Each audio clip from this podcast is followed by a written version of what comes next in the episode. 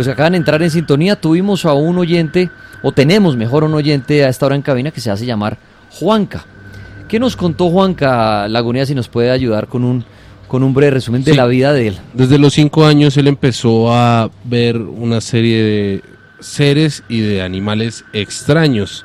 Em, él comenzó a contarnos cómo desde los cinco años empezó a verlos, les tenía miedo, empezó a decirle a los papás, en la adolescencia se presentó un poquito más, eh, la familia ya empezó a creer, empezó a usar agua bendita y él no podía estar a oscuras, por decirlo así, y ya llegó un punto en su adolescencia, tantos años viendo esto, que quiso como enfrentar su problema, si se le puede decir así, a lo que él estaba viviendo y se empezó a armar, empezó a usar bates, empezó a usar otro tipo de elementos para empezar a defenderse. Empezó a invocarlos, a retarlos y una mujer fue la primera que apareció en su vida.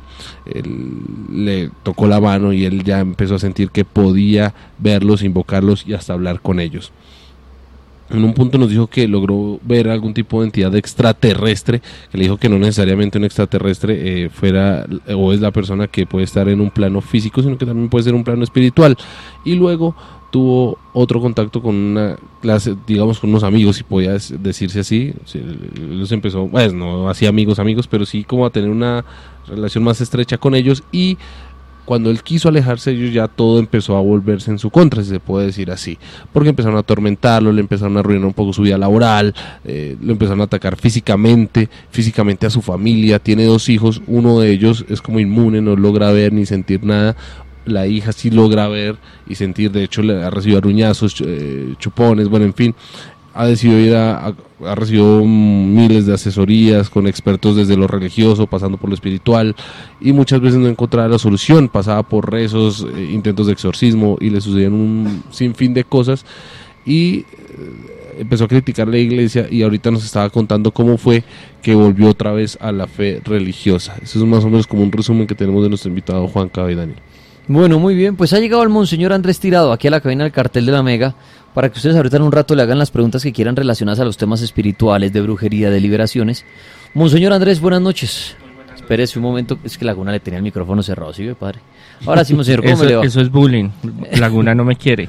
Muy buenas noches a todos. Dios los bendiga aquí de nuevo en el cartel para que hablemos de estos temas tan importantes y apasionantes de lo paranormal, misterioso y espiritual. Gracias, monseñor. Pues le hacíamos un resumen de la historia aquí de nuestro amigo Juanca, quien ha sido atormentado a lo largo de la vida por unos seres que están en torno a él. En un punto de su vida ya llegó a sentir que tomaban su cuerpo y estuvo en unas liberaciones. Al principio creyente de Dios, luego tuvo un choque con Dios y hoy por hoy creyente de Dios nuevamente.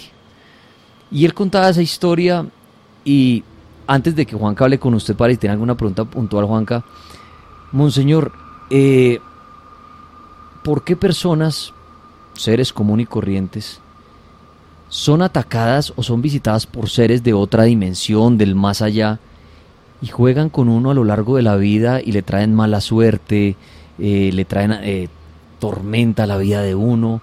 ¿Por qué estos seres, de quién los envía en su opinión? ¿Por qué a, por qué a Juanca, una persona que nos contaba su historia así, común y corriente? Pero empezaron estos seres a atormentarlo y a volverse como el parche de él, a estar al, arriba para abajo. Al principio cariñosos, digámoslo así, y después ya violentos, y hoy por hoy siguen al lado de él. Sí, desafortunadamente eh, hay personas que desde muy niños tienen eh, una sensibilidad desarrollada, ¿no? Entonces, eh, hay muchas, hay muchas respuestas para eso. Pueden ser cadenas genealógicas, pueden ser trabajos de brujería que le hicieron a la familia, puede ser que vivieron en una casa que está infestada de de entidades. Puede ser que se dio un golpe, por ejemplo, o tuvo una fiebre altísima y eso pudo desarrollar un, una sensibilidad especial a lo espiritual, a lo paranormal. Entonces, estas entidades, estos seres, cuando, sobre todo los niños, eh, no tienen un acompañamiento especial, la mayoría de los adultos creen que es un juego, que es una mentira, que es una pesadilla. Chino, vaya para allá, no moleste ay, pero es que yo estoy viendo, es que a mí me hacen, eso no es nada, vaya cuestes. Entonces, eh, hace que esto se profundice y ya después haya circunstancias así como la que me narra, de que hayan momentos de dualidad, de la fe, no la fe, de que son amiguis, no son amiguis, son enemigos, me atacan, no me atacan, siento. Se puede transmitir a los hijos, a veces hay eh, transmisión, digamos, de entidades desde abuelos, padres, hijos, que no en el árbol genealógico no afectan a todos. Como, él, como usted lo explicaba, hay un hijo que sí siente y otro que no. Hay casos donde sí hay segunda, tercera generación, primos, ramificaciones de familiares que sienten y otros que no. Entonces es muy variable. Cada caso es único y sería investigar a profundidad, decir, bueno, las causas fue por esto, fue aquello. Es difícil de, diagnosticar, pero sí, eh, siempre hay causas, eh, hay una causa de por qué se dan estas circunstancias que afectan a mucha gente. Lo que pasa es que esto es un tema eh, tabú y es un tema que es vergonzoso en cierta medida. Se pone a hablar con él, no, es que mira, a mí llega el Chucky y me jala las patas y me dice y me hace. Sí, lo que hablaba Juan, que digamos en el momento de las novias y todo eso, uno de no va a decir, no, mira, yo vivo atormentado por unos seres acá, entonces si es algo moverte. Vas a salir conmigo, pero no vas a salir sola. Ojo con mis espíritus que me rodean, oh, sí. Sí, tienes que tener cuidado porque ando chuquiciado y se te puede pegar. Bueno, Juanca, le presento al Monseñor Andrés, ya que usted tiene, vino acá y nos compartió toda su historia y su testimonio. ¿Alguna duda, algo que quisiera preguntarle al Monseñor? Eh, no, yo visité a, Monseñor el, año pasado, venía de, paso y hablé con él. Él me dijo que tenía que seguir un procedimiento, un, sí. unas, unas cosas, un tratamiento, ¿no? Iba de afán y pues la verdad no quería y no quiero así como más tratamientos, estoy cansado de tratamientos, he estado en tantos círculos de juego como baños fríos, como bebedizos, como oraciones y como velas que ah, llega un tipo de agotamiento. O sea, me siento como que en una parte donde más que, ya no sé si me voy a liberar, es poder llegar a un tipo de personas que nos están escuchando y decirle, venga muchachos, si usted ya fue al psicólogo, si usted siente que siente esa depresión, si usted ve estas cosas, hay una rama de la Iglesia Católica que te puede ayudar. Ve donde el Padre, ve donde otro, ve donde unos grupos busca, hoy es más fácil buscar información, hay grupos de liberación, de oración, de sanación, que si yo los hubiera sabido hace 20, 15 años, no hubiera hecho un tanto brujo, no hubiera tomado chane, eh, yaje. citronela, eh, es que en una parte lo ponen a tomar perfumes, esencias, lociones, eh, no hubiera hecho tanta locura que hicieron fue incrementar mi problema. De verdad, busquen más a nuestra iglesia católica, y hoy en día soy católico, no, soy un fanático religioso, soy religioso, pero no tan, tan, tan como me gustaría ser, porque sí me gustaría ser, admiro en muchas personas su vocación y su amor hacia Dios. Yo de pronto ya estoy tan herido y, tan rasguñado que se me hace muy difícil y con muchos sacerdotes que son amigos y con otros discuto y me discuten que, que, ya no tengo remedio, que tengo mucho raciocinio, que no puedo, que el problema mío es falta de fe y que no me furo, no me curo y no puedo ser liberado por mi falta de fe. Monseñor, si alguien está pasando lo que le está pasando a Juanca y apenas está iniciando, que dice, hombre, tengo 18 o 20 años, estoy empezando a ver espíritus en torno a mí, ¿cuál es su consejo? ¿Qué debe hacer esa persona de inmediato? Y no como dice Juanca, que hizo 10.000 cosas y al final dice, perdí mucho tiempo y cosas, hubiera, según Juanca, haber ido de una vez al Padre Católico. ¿Cuál es su consejo, Monseñor?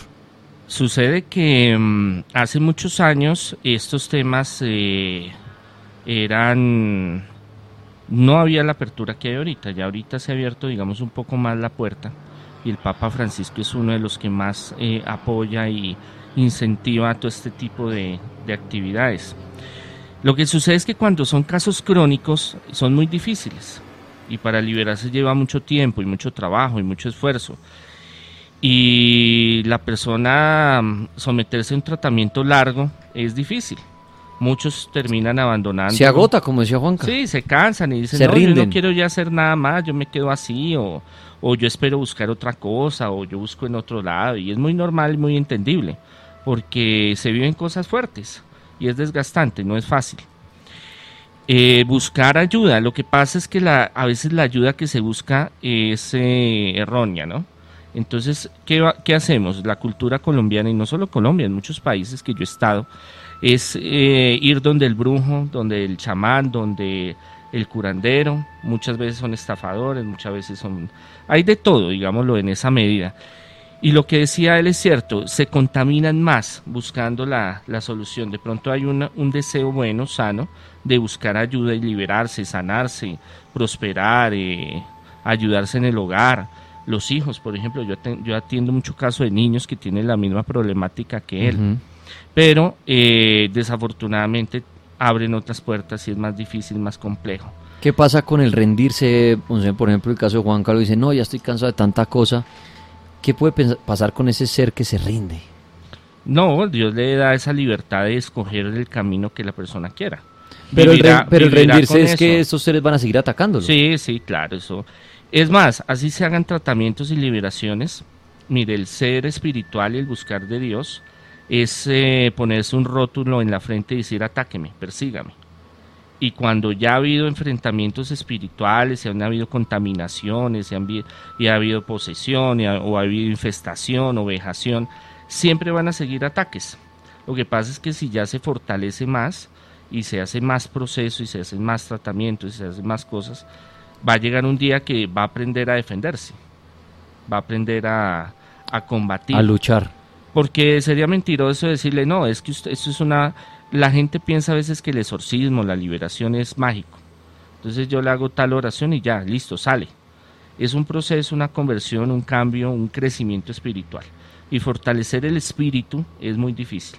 Y eso lo hablan todas las religiones ancestrales, cristianismo, judaísmo, eh, todas hablan, y Jesús es uno de los que más eh, enseña a los apóstoles, de un fortalecimiento espiritual y ese fortalecimiento es difícil de conseguirlo.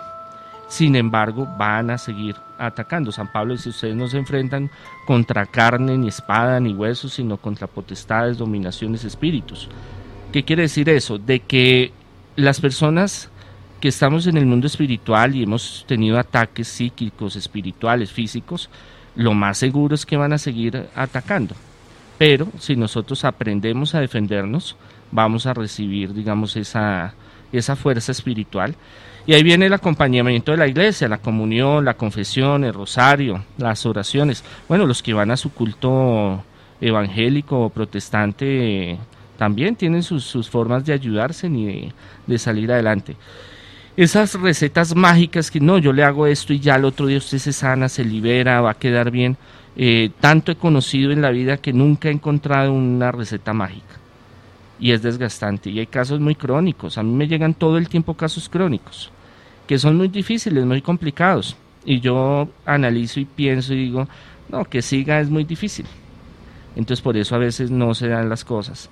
A veces no es cuando uno quiera, uno da un servicio o la iglesia presta un servicio, ya depende de Dios y de la persona y en qué momento se podrá liberar o en qué, en qué momento se podrá eh, salir adelante es algo muy relativo. Monseñor, Porque no se puede dar como vender, dar esa cura, decir esa seguridad, usted mañana queda liberado. ok. No hay eso. Usted conoce por ahora la historia por encima de Juanca y todo, pero primer chequeo para usted esos seres que lo siguen a él desde chiquito y ahí lo atormentan en su entorno, para usted estos seres que son demonios, Hay de todo, puede haber de todo. de todo. de todo, de todo espíritus desencarnados. Puede haber también algo de sugestión, porque eso la mente se va dañando también. Vemos estas entidades van afectando la mente. Ahí le escuché algo de sobre extraterrestres, sí, también. Hay espíritus que se hacen pasar por extraterrestres, ¿no? Y se pueden hacer pasar por todo. Por todo lo que quiera. Es, es muy complejo, muy complejo. Hay otros que sí, son entidades de, de otras dimensiones, espíritus ancestrales. eh, bueno, hay una cantidad de cosas. El problema es cómo discernir quién es quién. Porque él le puede decir, soy Simón Bolívar, por ejemplo. eh, eh, decir, mire, soy la Madre Teresa de Calcuta. ¿Usted cómo llega a saber si realmente... Sí, como el que entra a posesión y dice, no, es que estuvo poseso por Hitler porque dijo soy Hitler. Claro, claro. Bueno, Juanca, me encantó tenerlo en el cartel paranormal. Gracias por compartir su historia de vida. ¿Algo que quiera decir para cerrar? Eh, no, que lo que el padre dice, Monseñor dice, es mucho, tiene mucha razón. No hay que creerles. De hecho, si alguna vez lo hubiese creído, pues no estaría aquí. Quién sabe qué brutalidad hubiese hecho. Enfatizar en que, por favor, este programa ha servido mucho y a mí me ha servido mucho porque ha quitado el tabú de que los fantasmas es algo para. Y este programa, y te agradezco, Daniel, que, que lo ha hecho más visible. Ha hecho, sí hay posesiones, sí hay cosas paranormales. Entonces, más que por último terminar, sería decirle venga, he visto muchas cosas. Hay cosas que me han atemorizado mucho y son las personas que están posesas por jugar con la tabla Ouija.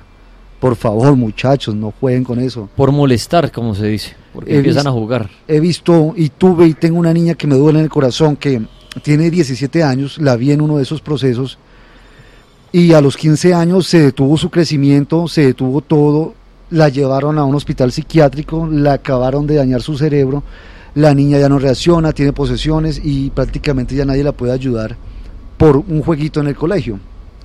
Entonces, de verdad, por favor, muchachos, o la edad que tengas, o si tienes problemas, ve al psiquiatra, busca ayuda, pero por favor intenta no ir a los brujos y no contaminarte más.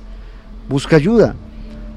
Mi, mi- mi- algo que me, ha nacido últimamente, me gustaría documentarlo, me gustaría viajar por todo el país, escuchar y encontrar, no sé, debe haber otro camino de pronto. Uno nunca sabe buscarlo, de, de- de poder ayudar a las personas que, que estamos en esta situación, porque es una cosa la teoría, pero otra cosa es vivirlo y es muy desgastante. Uno, yo a mi edad no me he suicidado y no me suicidé cuando el deseo lo tenía todos los días por mi madre y mis hijos. Y por favor, si tienes deseo de suicidarse, piénsalo un segundo. Busca ayuda. Si te vienen cosas malas, que, que voy a hacer algo malo, alguna locura. Muchas cosas de esas son posesiones y no es porque uno sea mala persona, sino que en este momento me dio rabia y me dio ganas de coger y acabar con lo que pasa en Estados Unidos. ¿Cómo sabe uno que no es una posesión que le llegó a este pelado en un momento? Entonces, por favor, pedir ayuda. Pidan ayuda, por favor. Muy bien, Juanca, muchas gracias. A usted, Daniel Laguna, monseñor, muchas gracias. Con gusto. Muchas gracias por el testimonio. Muy bien, ya venimos con las preguntas que quieran hacerle ustedes al Monseñor Andrés Tirado. Temas espirituales, de brujería, de Dios, de los ángeles, del cielo y también de los demonios, del diablo. Todo esto el Monseñor está dispuesto a responderle a ustedes. Desde que él conozca la respuesta pueden comunicarse al 031 232 2124, 031 288 4218 y en redes sociales. En Instagram el cartel de la Mega, en Twitter eh, el numeral de hoy poseído por el cartel y en Facebook el cartel paranormal. ¿Qué pregunta quiere hacerle al Monseñor? Ya no las va a resolver. Antes, Laguna habla sobre el telescopio del Vaticano. Lucifer, el telescopio del Vaticano. Dispone de un espejo primario que mide aproximadamente 2 metros de diámetro, posee una alta resolución, su temperatura se ubica a menos 213 grados centígrados, lo que le permite observar por medio de luces infrarrojas regiones de estrellas en formación que antes era imposible observar debido a las nubes de polvo que le rodeaban. Este telescopio del Vaticano depende directamente de la Santa Sede, teniendo como órgano superior de referencia el gobernatorio del Estado de la Ciudad del Vaticano. Este gobernatorio consta del conjunto de organismos que ejercen el poder ejecutivo, organizándose en diferentes direcciones y oficinas centrales. El Telescopio del Vaticano o el Observatorio Astronómico del Vaticano es una institución de investigación científica. Sus orígenes se remontan al año 1578, cuando el Papa Gregorio XIII hizo que construyeran la Torre de los Vientos y pidió a sus sacerdotes jesuitas, a los astrónomos y matemáticos que elaboraran un nuevo calendario, el cual luego fue llamado el calendario gregoriano. De allí nace lo que hoy en día conocemos como nuestro calendario actual. Como aporte a las investigaciones, se dice que el padre Angelo Secchi fue el primero que clasificó las estrellas por orden de espectros.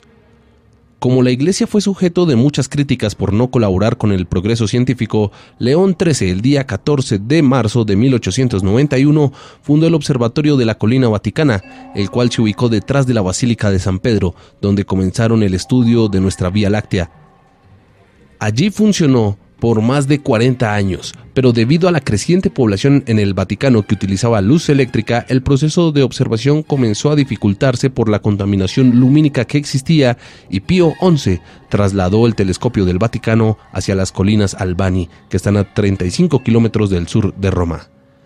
En el año 1935 fue reformado y se transformó en un moderno observatorio que fue confiado a los jesuitas. El observatorio contaba con tres nuevos telescopios y un laboratorio astrofísico. Se realizó una importante investigación sobre las estrellas variables. En la población de Castel Gandolfo, el observatorio funcionó unos años más, pero nuevamente debido a la contaminación lumínica, el observatorio debió cambiar nuevamente de sede y se ubicó en Tucson, Arizona. El Observatorio del Vaticano fue fundado como el segundo centro de investigación que hoy lleva por nombre Grupo de Investigación del Observatorio del Vaticano. Este observatorio del Vaticano se ubica en Tucson. En el año 1993, el Observatorio del Vaticano, en conjunto con el Observatorio Stewart, culminó la construcción del primer telescopio óptico infrarrojo, el telescopio del Vaticano de tecnología avanzada, el cual le ubicaron en el Monte Graham de Arizona. Con el telescopio del Vaticano se ha aumentado los estudios que se realizaban referente a los diferentes modelos cosmológicos. Se ha seguido clasificando las estrellas de forma espectral, su distribución y diferentes características.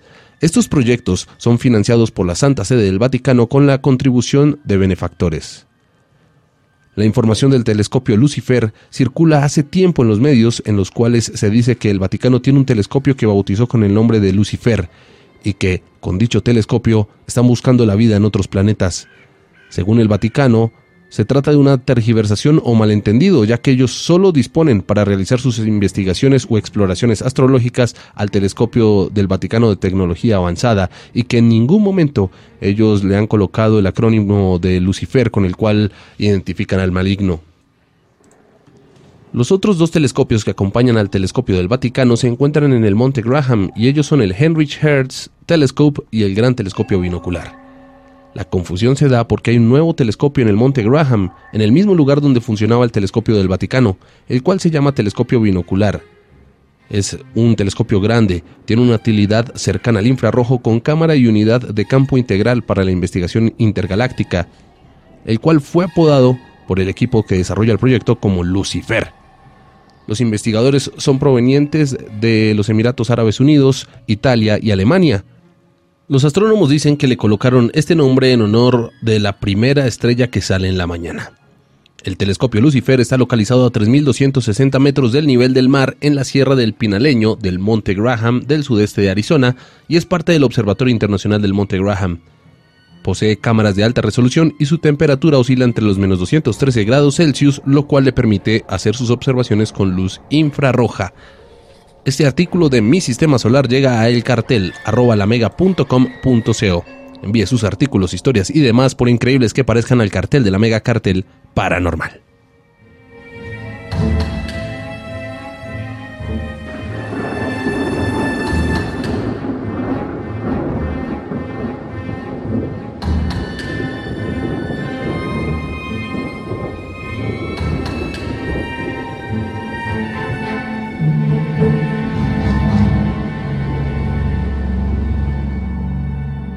Aquí estamos en el cartel paranormal de la Mega. 10 de la noche, 25 minutos. Avanzamos con el Monseñor Andrés Tirado.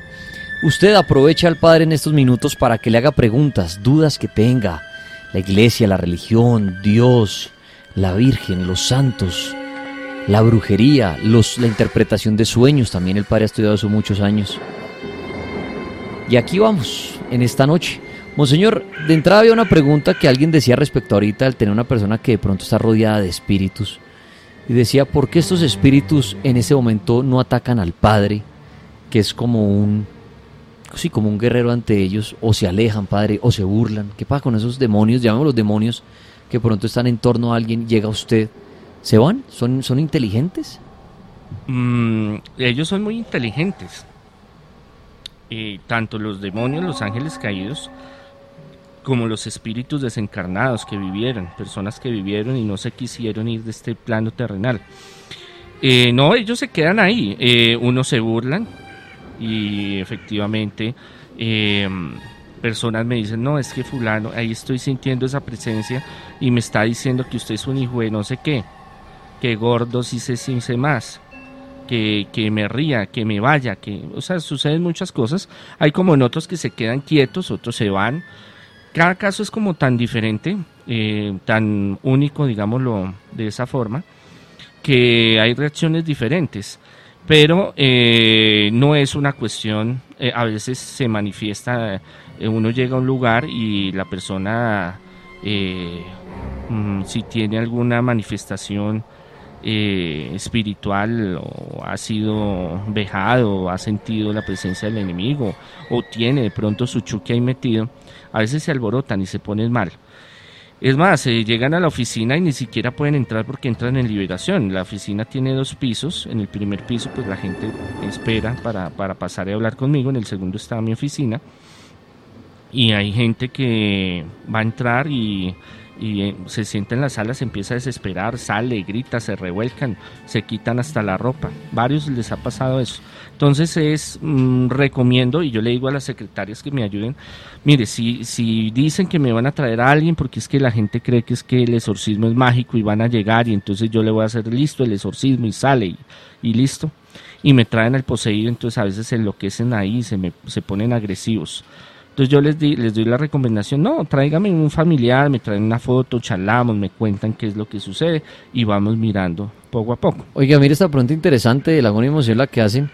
¿Un bebé puede entrar en posesión? ¿Y cómo sabría el padre o la madre que, claro, porque su llanto y todo, un bebé puede entrar en posesión? Sí, sí, sí. Son casos muy únicos en el mundo. Hay unos registrados en, en Italia. Por ejemplo, el padre Gabriel Amor, que ya murió hace unos 3, 4 años creo. No tengo la fecha exacta que es uno de los más populares y famosos exorcistas.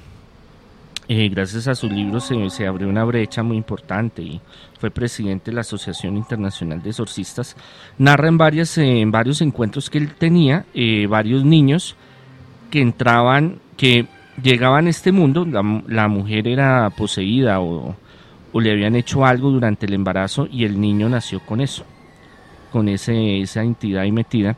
Entonces eh, sucedían una serie de cosas en las cuales se le acercaban objetos sagrados y convulsionaba al niño, entraba en, llanto terrible, eh, los ojos em, eh, se le dilataban o se le, se le, subían las pupilas, y una cantidad de cosas. Yo no he tenido un caso de un niño bebé, no, sí de pronto de que los molestan, porque a veces a los bebés los... Lo que pasa es que los animales y los bebés son muy sensibles a estas energías y se les manifiestan. Entonces uno les hace una bendición. Bueno, uno tiene sus métodos para eh, que ya el niño se vaya calmando poco a poco.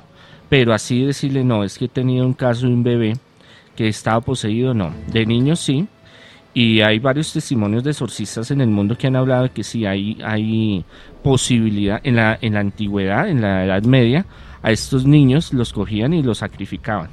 Eso venga el cuchillo y salimos, y, y hay un ritual eh, con unas dagas especiales y tocaba hacerlo en un día especial y bueno, un poco de cosas. Eso es también parte de la, de la historia de la Edad Media y el oscurantismo y la, eh, de la santa y venerable eh, Inquisición.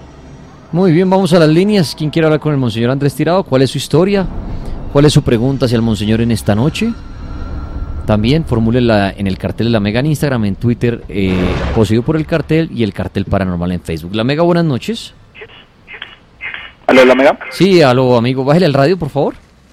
Sí, ya. Listo, perfecto. Bienvenido. ¿Y qué quiere comentarle al Monseñor Andrés? Pues primero que todo, gracias por contestar, Daniel, y pues saludarte a ti, a Laguna y al Monseñor. Y inicialmente quisiera mencionar una cosa. La posesión es tanto la unión de lo espiritual con lo material. Eso es lo que quiero preguntar. Monseñor, usted, según usted cree, un demonio actualmente se puede manifestar físicamente? Eh, yo he visto demonios eh, como un holograma y se han, eh, se han dado manifestaciones paranormales. Objetos que se mueven, se, eh, se prenden, se apagan los focos, combustión espontánea, o sea, fuego que sale de la nada, levitación, cosas así. Pero decirle de que el demonio coja, yo lo haya cogido físicamente solo a través de los poseídos. Sí, hay muchas historias y sí en, y en muchas culturas, no solo en el, cristianismo, ni en el catolicismo, ni, ni en el islam o en el judaísmo, que hablan de que se manifiestan físicamente dioses y demonios. Y, en, y se cree que pueden tomar la figura humana o de diferentes animales físicamente, no solo análogamente, sino de carne y hueso para que entendamos un poco mejor. Pero a mí no, no, no he llegado a ese punto de, de encontrármelo. La Mega, buenas noches. Aló. Aló, gracias. ¿Quién habla? Habla Juan. Juan, gracias. Bienvenido al cartel paranormal. ¿Qué le quiere comentar al Monseñor Andrés? Este, bueno, señor Monseñor, primero que todo, buenas noches. Eh, yo lo llamo porque, o sea, yo siento que en mi vida yo quisiera preguntarle si de pronto en mi vida tengo brujería o algo, porque es que ya yo vengo presentando muchas cosas desde hace rato, o sea, me va, antes me iba bien en las cosas, ¿cierto? En el trabajo y todo. Pero resulta que desde cuando yo me mudé aparte, en una invasión, una invasión que hicieron, yo en esa invasión, cuando estaba viviendo con mi esposa allá, encontramos este en el piso, ahí vivía, bueno, nos dijeron que antes por ahí vivía una señora que ella fumaba tabaco y todas esas cosas. ¿Aló? Sí, lo estamos, oyendo, amigo. Este, bueno, que ella fumaba tabaco y todas esas cosas. Este, con la lluvia, cuando caía la lluvia, se fue destapando como un frasco, pero solamente se veía, era una tapa de col café. Ese día, la mujer me dice, este, mira, vamos a arreglar todo esto, que vamos a limpiar. Y yo, sin querer, estaba sacando la tapa, pero no salía. Y yo dije, esto, esto parece que estuviera enterrado. Cuando yo saco la tapa, eh, sale un olor putrefáctico, un aguanera, como gusanos y todo eso. Y yo le dije al muchacho, mira, encontré esto al vecino y el vecino me dice, lo que pasa es que ahí antes vivió una muchacha que ya fumaba tabaco, este, hablaba con, con demonios y todas esas cosas. Entonces, a partir de ese día, o mi vida ha cambiado bastante, los niños se me enferman, he tenido cosas y las he ido, por decir, perdiendo, las he ido empeñando porque por más que trato, tenía un buen trabajo y ahora, o sea, no sé qué es lo que me pasa, por eso es que llamo. Bueno, mire, eh, que le hayan hecho brujería. Muchos me preguntan, Monseñor, y me escriben al WhatsApp, y me escriben al Facebook. Eh, Monseñor, dígame, dígame, ¿me están haciendo brujería? Es un dictamen que yo no puedo dar a la ligera. Yo tendría que hacer una investigación y un tratamiento y, para decirle, sí, mire, usted pasa esto y la solución es esta y esta y tenemos que hacer esto. En su caso no creo que pueda ser un trabajo de brujería que le hayan hecho a usted, pero sí hay algo importante de lo que usted cuenta y puede ser la causa de por qué le suceden esas cosas a usted y a su familia. Los trabajos de entierro, hay muchos tipos de trabajos de brujería, pero entre ellos los trabajos de entierro por lo general tienen un nombre propio, lo hacen para alguien, para fulano, sutano, eh, sea lejos, cerca, eh, para ruina, para enfermedad, dependiendo, pueden ser todas las anteriores, puede ser una específica, para amarrar al ser querido, para que fulano se mire, se fije en mí. Estos elementos, perdón, estos elementos, como son ritualizados con espíritus, invocaciones eh, demoníacas y espíritus bajos, tienen un potencial energía muy pesada y muy terrible. La mayoría encuentran a veces, y esto sí recomiendo que por favor pongan mucha atención, en sus casas, en materas, en el, en el césped, en algunos lugares donde, donde van a vivir y se ponen a escarbar o se encuentran así como usted se lo encontró de casualidad y empiezan a tener curiosidad y venga yo lo estapo y miro y a ver qué es y al destaparlo se desencapsula, digamos así, esa fuerza negativa que va dirigida a, la persona que le hicieron ese trabajo, pero la persona que está ahí lo consume y el sitio se queda impregnado de ese trabajo. Es muy posible que, sea, que tenga una contaminación, se infestó, es bueno que busque ayuda, porque cuando uno empieza a ver muchas cosas que, empiezan a sumarse. Obviamente hay rachas en la vida donde uno tiene crisis, hay momentos difíciles, pero si usted va notando que cuando usted desenterró ese frasco empezaron a suceder muchas cosas y en muchas áreas diferentes, pues es mejor, no pierde nada buscar una ayuda profesional que lo guíe, que lo oriente, eh, que crezca su fe, su espiritualidad y también que le ayude en el, en el proceso de liberación. Monseñor, aquí en redes hacen una pregunta, dice, Monseñor, tengo una duda. Jesucristo cuando es crucificado, ¿los clavos fueron en las muñecas o en las palmas de la mano? No se sabe y pueden ser las dos. Lo que pasa es que los... dicen que si hubiera sido las palmas se hubiera rasgado. No, hay investigaciones científicas modernas de que...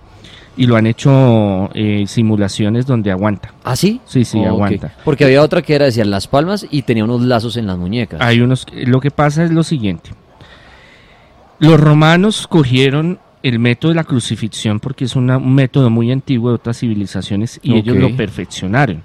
No había un solo método de crucifixión.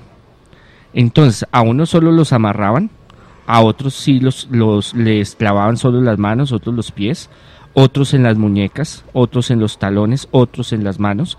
No se sabe con exactitud. Lo único, los eh, hechos arqueológicos que hay es que Jesús lo crucificaron. Pero cuando aparecen los estigmas de las personas sí son las palmas, ¿cierto? Son las palmas. Hay unos que son internos, que con eh, radiografías y otros sistemas, escáner y cosas se han dado cuenta que la persona por dentro, en los sitios eh, donde aparece, donde sienten un dolor muy fuerte, eh, hay pocos estigmatizados y entre esos pocos hay otros pocos que son internas, que no se ven. Hacen esos exámenes y se dan cuenta de que por dentro sí hay una falla que está sucediendo, algo se le está manifestando. En el sudario de Turín y en otras representaciones que hay muy antiguas, se, mm, se ve que son las manos, pero es muy cuestionable también el, manto de Turín. Eh, las últimas investigaciones, yo que estuve en, en Roma el año pasado, al pasado, antepasado, ya ni me acuerdo, eh, se dio una investigación en la Regina Postulorum sobre una representación en 3D de la figura de Jesús con el manto. Y se veía que las manos y los pies fueron atravesados por los clavos. Y siguiendo la, el texto bíblico, pues ahí nos podemos dar una, una referencia. Pero hasta el momento, por mucho tiempo se creyó que no, a Jesús no lo crucificaron y que no, y que no habían crucifixiones, que eso era un cuento chino porque no habían eh, elementos arqueológicos hasta, hasta hace unos 15 años que se encontraron dos fragmentos de, del clavo doblado en una parte de hueso. Entonces no se sabe con exactitud cómo fue crucificado. Si fue con una parte de un árbol y le pusieron la, el tronco para que quedara la cruz, o si fue en un madero de té, porque habían maderos de té, a otros que como la cruz que conocemos, eh, no se sabe, pero sí se sabe que fue crucificado porque era una, forma eh, muy común que utilizaban los romanos, sobre todo para llenar de miedo, de pánico a todos los que quisieran eh, irse y la crucifixión era el estamento más bajo, más de probable para llegar a una persona, sobre todo para los ladrones, los más bajos y los revolucionarios eran crucificados. Están oyendo ustedes al Monseñor Andrés Tirado hasta ahora en el cartel paranormal 1039. La Mega, buenas noches. buenas noches, mi nombre es Claudia Roa. Claudia, gracias por llamarnos. ¿Qué nos quiere comentar? Eh, sí, señor. Mira, lo que pasa es que quiero pues, como comentarles una historia así como resumida. Es con respecto a mi mamá. Es algo que estamos viviendo actualmente. Sí. Eh, yo vivo en Bogotá, mi mamá vive en un pueblo que se llama Manica Sanare y eh, estamos viviendo un, pues en el momento es una historia muy triste porque ella ya hace más de un año, ella empezó pues mal, eh, venía que con el dolor de cabeza, que luego se nos desmayaba, pues le tomamos, le mandamos a tomar exámenes, cosas y cosas, y en realidad todo le salía muy bien. Eh, después ella estuvo, ya llevamos pues como a misa, ella también, en realidad ya no vive en, en el pueblo, sino vive en una vereda. Sí. Y eh, allá, pues unos vecinos, al ver la situación de ella, los vecinos hicieron culto y ella ya empezó como a desmayarse y cuando ellos estaban pues en su oración, ella empezó a hacer como, como, como, como hacer cosas extrañas, o sea, ya como, como, como si estuviera poseída y bueno, eh, así muchas cosas. Entonces cada vez la situación fue empeorando nosotros la trajimos aquí a Bogotá, eh, pues la verdad, nosotros somos muy católicos. Eh, la trajimos a misa, la llevamos a, yo la llevé a misa al Señor de los Milagros, a misa de sanación, y en realidad las cosas han sido cada vez peores. Eh, la llevamos donde una señora, o sea, también que una señora que, bueno, no sé cómo lo llamará, tal vez un brujo, una bruja, bueno, no sé, pero eh, pues las reacciones de ella han sido súper fuertes. Resulta que una vez aquí en la casa eh, ella se nos desmayó y eh, pues la verdad nos, nos tal vez como que Dios me da como ese poder para poder, o sea, la, a mí no me da, o sea, me da, me da, miedo como cuando ya estoy sola, pero en el momento que ella le da, es, o sea, le da ese ataque, pues en realidad tengo, me da como muchas fuerzas y pues logro como combatir eso. Resulta que ese día que ella le dio eso, me hablaron tres personas, o sea, eran dos mujeres y un hombre y cuando me habló el hombre, la verdad, y sí como que me dice Y yo dije, pucha, o sea, esto no está bien, no está normal, porque me dio la impresión de que me hablara como el demonio, o sea, algo así. ¿Aló? Sí, la estamos oyendo. Ok, entonces ese día cuando a ella le dio, eh, le dio ese ataque, eh, la, me hablaba una persona y pues yo le pregunté quién es, cómo se llama, qué quiere. Entonces me dijo que, que era Rosa y que a ella le estaban pagando por hacerle eso a mi mamá. Ujú. Entonces, pues yo le decía que porque le hacía eso, que mi mamá no era mala o ella que les había hecho o que quién le estaba pagando para que le hiciera eso. Entonces me decía que no, pues que en realidad que ella no me, ella no me tenía que decir nada porque es grosera, me decía que me callara la jeta y bueno, un resto de cosas me insultaba y yo le decía no, pero pues entonces yo le dije venga, pues hablemos, negociemos, dígame cuánto le pagaron. Entonces me decía que no, porque pues yo era una pobre vaciada, que nosotros no teníamos nada. Eh, bueno, yo le decía, sí, yo sé que nosotros no tenemos plata, no podemos pagar igual, pero eh, entonces tenemos una finca ya donde mi mami la hemos tratado de vender muchísimas veces, o sea, ese es el objetivo que tenemos con mis hermanos, lograr vender esa finca porque para que ella se salga de allá. Ha sido muy difícil, han salido muchos compradores, pero en realidad no se ha podido concretar ningún negocio. Entonces, eh, ella lo que me dijo era que a ella le habían pagado, que le habían pagado 15 millones de pesos, era una, era una vieja. Una me dijo que se llamaba Rosa, la otra me dijo que se llamaba Irinelda, y me acuerdo mucho. Y me dijo que ella le habían pagado 15 millones de pesos por, por matar a mi mamá. Entonces, yo le dije, pues que mi mamá, ¿qué les había hecho para que le hicieran eso? Me dijeron que no, que mi mamá, y me decía que, que, si, que si yo quería negociar con ella, yo le dije, negociamos, hablemos, o sea, no sé. Me dijo, sí, si usted quiere hablar conmigo, nos vemos esta noche a las 2 de la noche en el cementerio. Yo le dije, no, o sea, pero ¿por qué el cementerio? Yo no voy a ir al cementerio. Y me dijo, si quiere, vamos al cementerio. Si usted quiere hacer un negocio conmigo, vamos al cementerio.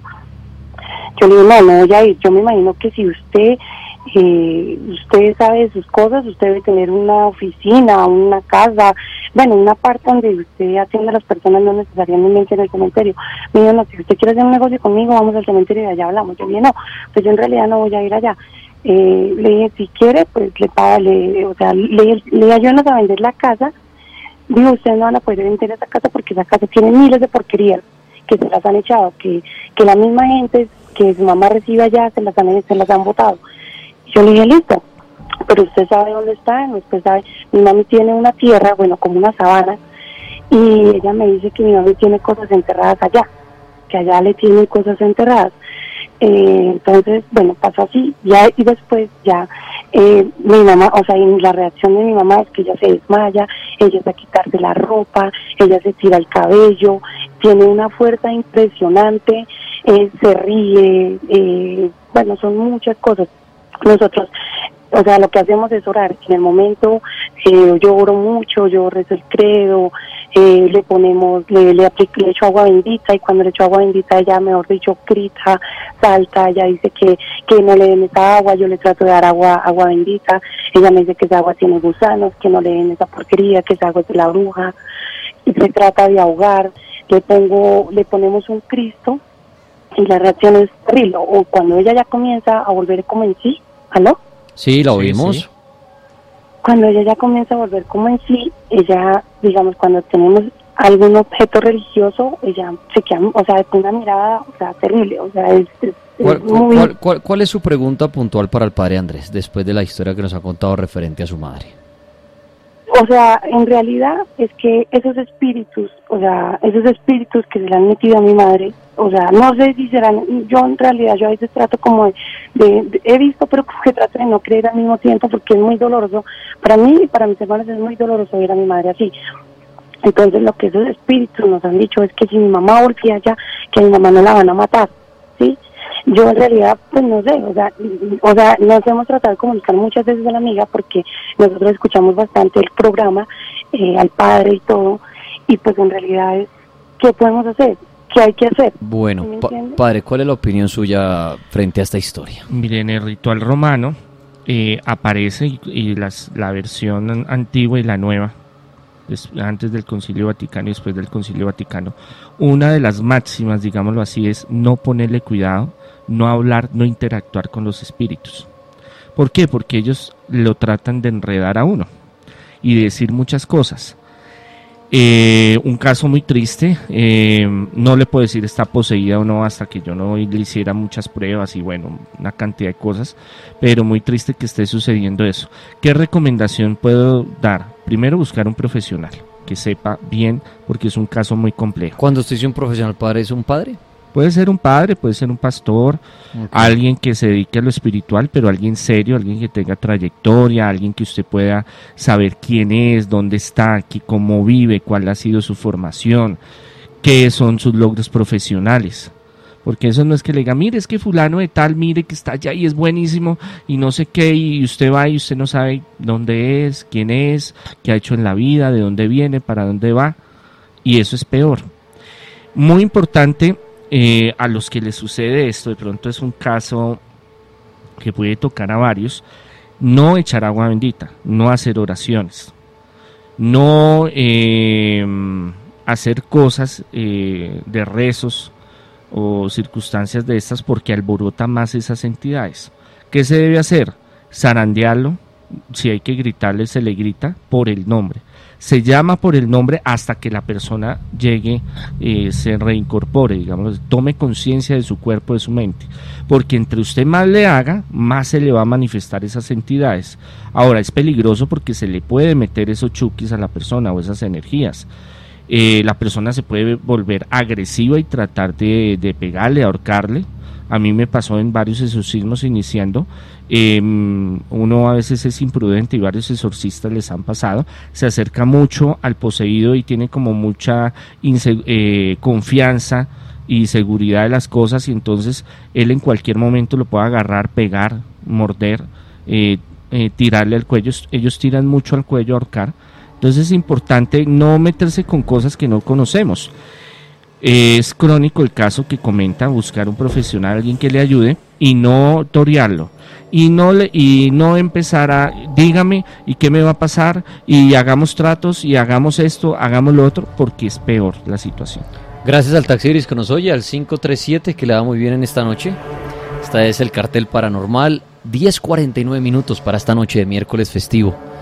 A esta hora el monseñor Andrés Tirado responde a sus preguntas, a sus historias y pueden publicarlas en Instagram El Cartel de la Mega, en Twitter Poseído por el Cartel. ¿Qué pregunta tiene usted para el Monseñor? La Mega, buenas noches. La Mega, buenas noches, eh, Daniel. Y para el Monseñor, pues quería hacer una pregunta a, través de los espíritus o los demonios. Realmente, pues los demonios en sí no se presentan como personas eh, físicas, sino en espíritu y eso siempre ha estado en las Sagradas Escrituras escrito. Está a través ah, ¿está haciendo una afirmación o una pregunta? No, una afirmación ah, a través de la, eh, de la lectura que he leído las Sagradas Escrituras. Y a raíz de lo que me ha pasado en mi vida como persona que ya soy de 34 años, eh, fui desobediente en la palabra y los espíritus funcionan cuando una persona realmente quiere cambiar, quiere buscar los caminos sagrados y hacerlos cumplir para ser salvos. Y en mí me ha pasado que siempre se ha posesionado un, un espíritu porque eh, sufrí y he, venido sufriendo convulsiones fuertes y me han hecho exámenes neurólogos de todo y no me encuentran ninguna parte del cerebro que es como descendencia de padre o madre, etcétera, tenga no me, ellos no encuentran nada, pero yo sí sé realmente lo que tengo porque fui desobediente, porque fui creyente en palabra y conocí y Y un demonio yo siento que realmente viene y me visita cada tres, cada cuatro meses porque me ha acostado en mi cama, amanezco de una manera que realmente no debe ser así. Entonces son cosas de que yo como persona le recomiendo a las personas que llaman cuando tormentan a, a sus padres o a sus madres que vayamos a las Sagradas Escrituras y leemos bien a fondo un conocimiento, en oración, que ahí está la respuesta claramente para el ser humano, cómo, se debe, cómo nos debemos sanar. Bueno, en esta medida, eh, y lo hablo desde mi experiencia, desde hace mucho tiempo yo atiendo mucha gente en muchos lugares y a veces creemos que lo espiritual es fácil y rápido y que yo tengo y que tenemos la cura milagrosa Y empiezan los tratamientos y, los y el enemigo empieza a manifestarse, precisamente porque a él no le conviene que la persona siga en los tratamientos espirituales. No lo hablo solo de mi caso, sino de muchos otros profesionales en esa área que conozco y es desgastante y es difícil y se alborota el enemigo. Y es cuando muchos no llegan ni siquiera a la mitad del tratamiento y dicen, no, yo mejor me quedo, ah, eso yo mejor vivo con eso, no, yo mejor me voy, eso no me está sirviendo, ah, eso para qué, eso hay, hay que hacer otra novena, hay, que prender otro velón, hay que ir a hacer tal cosa, no, yo, eso es como difícil. Y entre más rezo y busco de Dios, más se me complican las cosas porque pensamos que lo espiritual es fácil y el enemigo le gusta interponerse en esos tratamientos. Ahora, casos de epilepsia eh, que no son epilepsia y que pueden ser eh, por causas de posesión, si las hay, hay ataques y comprobados a través de exámenes científicos, eh, médicos, psiquiátricos, que no hay la causa, digámoslo, aparente fisiológica, algún desorden mental para que se produzca pero no le puedo decir tampoco que todos los, que porque la ciencia no ha encontrado el foco, ellos lo llaman el foco de la epilepsia o el punto de inicio de, un trastorno o de, una de las convulsiones o un ataque, que todo sea espiritual o que todo sea posesión. Hay muchos casos, y yo lo he hablado con psiquiatras y médicos, que, eh, que intercambiamos conocimientos y pacientes aún a ese nivel y muchos eh, me dicen, mire, monseñor, ya descarté todo, TAR, resonancia, eh, exámenes, falta es abrirlo. Pero no lo vamos a abrir porque obviamente pues eso implica muchas cosas. Y yo le dije, mándemelo, yo le hago las pruebas espirituales, listo, no, no tiene nada. ¿Qué pasa? Que no han encontrado dónde es el foco de, de ese problema. Pero puede ser que esté muy cerca por ahí o en cualquier momento se manifieste y que sea algo biológico, físico. La Mega, buenas noches. Buenas noches. Bienvenido al cartel paranormal. ¿Cuál es su pregunta o su historia? Eh, tengo mi historia. Yo sé, mi nombre es Sergio, yo soy de Girardot. Eh, cuando empecé servicio, eh, yo pues yo no era muy creyente sí sobre lo que era todo relacionado con los espíritus y nada de eso porque pues uno no ve nada de eso. Sí. Ya cuando pues llegué a ese servicio, eh, yo tenía un diario, bueno, yo hacía mis cosas como para matar el tiempo porque pues uno se, uno se aburre allá, el encierro y yo presté servicio una parte eh, que está que se llama el CENOP, eso es en la, eso es de la Policía Nacional, donde uno va a prestar, como dice el cuento, los tres, los tres meses de comedero, para que me entienda.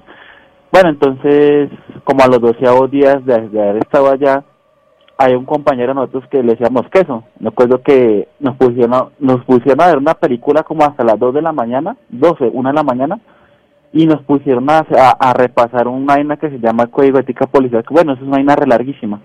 El que en, en resumida cuentas el pelado se fue. Dijo, no, es que yo no a hacer qué, y se fue el pelado por allá para alojamiento, y bueno, nos quedamos ahí volteando cuando llega un patrullero corriendo, un patrullero, y no le estoy diciendo mentiras, en serio, llega el patrullero así ofendido, compañía González, en, que a su compañero se le metió en espíritu, venga ese carácter en unión ya para la para la compañía y claro, y pues todo el mundo fue corriendo y efectivamente nosotros llegamos y había un grupo de pelados haciéndole como así, como una, una oración y el pelado está detrás de, bueno, una garponera ahí, no sé qué, y el man recita un poco de cosas, habla en latín, voltea los ojos y esa, yo solamente lo había visto en las películas de miedo, cuando llegué el pelado comenzó a hablar que en nombre del Padre, de nombre de Espíritu, Espíritu y Fonti, no sé qué, y, y nosotros todos nos quedamos en shock porque pues imagínense, era el compañero nosotros. Bueno, eso pasó así cuando esa misma noche nos acostamos a dormir, cuando el pelado, yo no sé qué fue lo que le dio, se bajó de la cama y arranca a correr como para zona minada. Y todos detrás del man corriendo cuando por ahí gritó uno, un pelado que era evangélico, era católico, no sé, y gritó, pare en nombre de Dios. Cuando el gritó eso, y se cayó así, hizo en forma de cruz y se botó para atrás. Entonces llegó, bueno, comenzaban a hacerle preguntas de que quién era, que no sé qué, él me decía, él nos decía que era la legión de Judas, que era la legión de Judas y que él venía a matarnos a todos, pero entonces, bueno, eso quedó así. Entonces nos llamamos para el, bueno, lo llamamos para los CEN, que los CEN es como el hospital de los locos allá, bueno, el hospital donde están las, las personas de la policía. Y cuando llegamos a nosotros no nos querían los centinelas, nos decían, bueno, usted está loco hermano, que no sé qué, que sí que lo otro. Cuando, bueno, de un momento a otro, este, ya comenzaban a creerlo, porque imagínese, Sí. ya comenzaban a haber interferencias, el man se tocó ponerle dos camisas de fuerza encima para que no hiciera nada.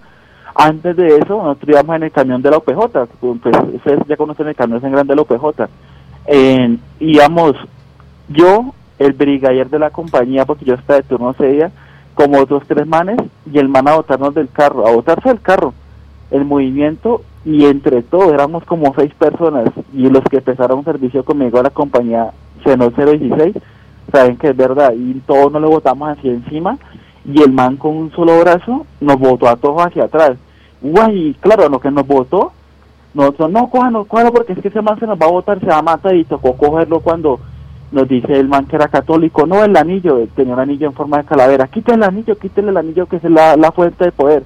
Y por ahí no es por nada, pero ahí sí tocó darle pata y puño al chino para que, como que ablandara un poquito Sí. y le quitamos el anillo. Claro, ya cuando le quitamos el anillo ya el chino perdió la fuerza y volvió en sí, todo eso cuando, bueno, pasó todo eso y el padre le hizo un exorcismo y nosotros lo escuchábamos desde la Plaza de Armas, porque la Plaza de Armas queda como a 200 metros de donde estábamos nosotros. Y esa hermana hacía un exorcismo y era como gritaban, eso gritaban varias voces, eso, ah, lo voy a matar, que padrecito, si no puede hacer nada. Bueno, y eso gritaba una mano de vainas. Bueno, y eso quedó así cuando yo le pregunté al padre, porque es que el man dormía enseguida mío. Sí. Y yo, bueno, ¿y ese man ya está bien? Y yo, "Eso no, sí, hijo mío. Y el man, era, el man era un mayor, un mayor de la policía, era un padre mayor. Sí, hijo mío, que él ya está bien, que no se preocupe, que eso no pasa nada. Bueno, listo, todo bien.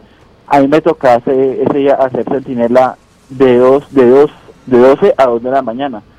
Entonces, pues yo tenía miedo porque pues esos manes después que se le mete el espíritu, no nos falta que de pronto, bueno, lo cuando uno le quite y lo maten y le quiten el fusil o algo. Y entonces yo me di la vuelta y quedé frente hacia el alojamiento.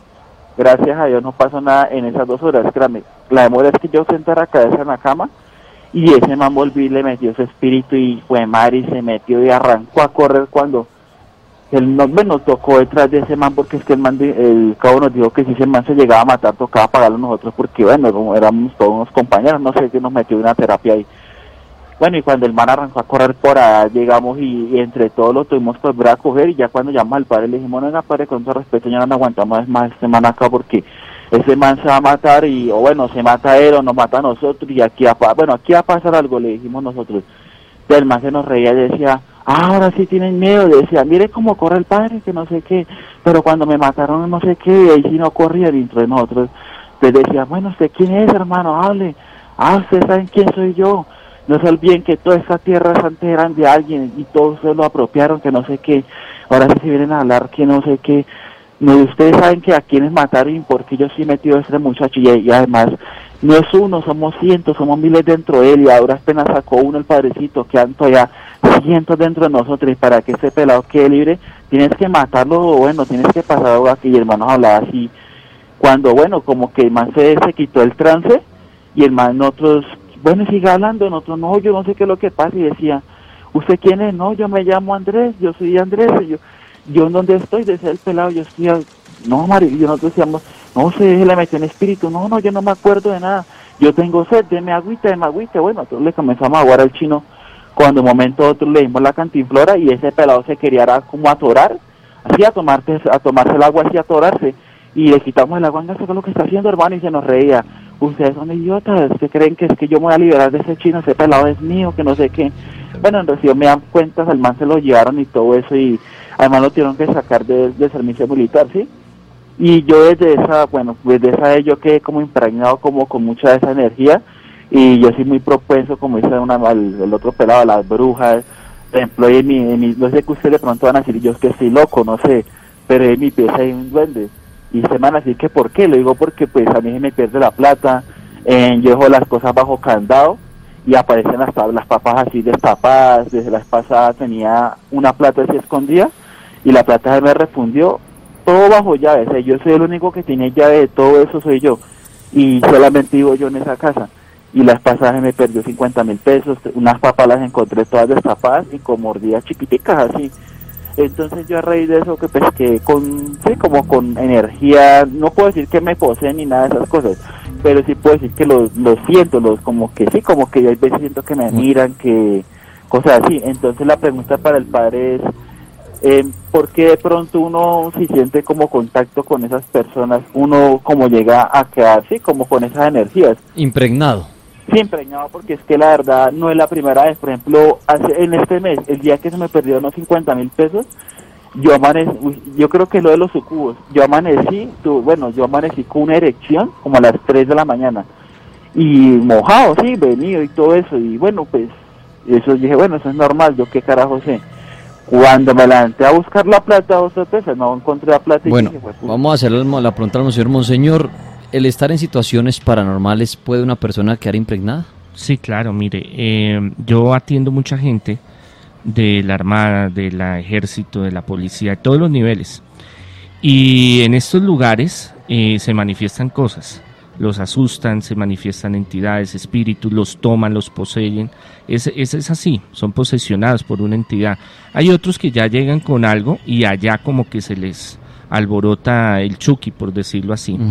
Y sí pasa muchas cosas. Y a mí me llaman y me dicen, mire, señor, es que en tal lugar de la, de la policía o el ejército pasó esto y esto y qué hacemos. Y, bueno, es complejo el asunto por muchas cosas, porque son lugares que se manejan muchas, muchos, muchas energías, muchos espíritus. Eh, cuando estamos, eh, cuando hay una, mm, un encuentro fuerte con, con eh, eh, circunstancias o, posesiones fuertes, él bota el cuerpo, digamos, la energía que está dentro de él empieza a expeler, a botar una fuerza negativa y eso se queda impregnado en el aura, en la energía, en el espíritu que uno tiene, en el cuerpo. Y limpiar esa energía, eso lleva tiempo, por eso uno hace un ritual antes. Eh, yo al principio cuando empecé a hacer los exorcismos no tenía tan, no era tan riguroso en el en el protegerme, cerrarme antes, durante y después de un exorcismo. Sino venga aquí, llegó y hagámosle, y porque pues era muy eh, ignorante en el tema. Y después era que venían y me daban mis manos, venían unas contaminaciones, unas cosas muy feas, unos, unas enfermedades bien, bien raras. Y ya después de un tiempo investigando y trabajando y mirando, eh, sí, las personas, nosotros somos como una esponja que recogemos y queda eh, marcado nuestra energía, nuestro cuerpo, de que vamos a algún lugar, se nos prenden cosas, sentimos, se vuelve, se desarrolla un poco más la intuición y por eso es posible que este personaje que nos llamó sienta esas cosas. Monseñor Andrés Tirado, los que lo quieren contactar de manera privada para el tema espiritual de brujería, de liberaciones, posesiones, ¿dónde lo puede encontrar usted? Sí, al 600-3445 en Bogotá en las tardes. Congregación Sacerdotal Internacional Católicos Independientes en Internet, en YouTube. Eh, eh, todos los días subimos material, videos. Facebook, Instagram, eh, Sanación, Liberación, Progreso, Ayuda en restauración del hogar, los niños cuando son perturbados por alguna energía, algún espíritu. El tema fuerte mío es el exorcismo, pero también hay en otras eh, orientaciones espirituales que les puedo ayudar. Este domingo vamos a celebrar una Eucaristía de sanación, los que quieran asistir, se va a imponer las manos, se va a ungir con óleo, con aceite, perdón, bendito y vamos a pedirle al Señor una sanación espiritual y material, agradeciéndoles, eh, orar mucho, la mejor protección ese, ese crecimiento espiritual con Dios, esa entrega a Dios. Y eh, si están pasando cosas muy, muy malucas, como dicen los jóvenes, buscar de un profesional, un verdadero profesional que les ayude en todos estos temas. Monseñor Andrés, mil gracias por haber estado aquí. Miles de bendiciones, feliz noche y que puedan dormir y que no le las patas. Muchas gracias, Monseñor. Ya venimos con historias para cerrar la noche paranormal.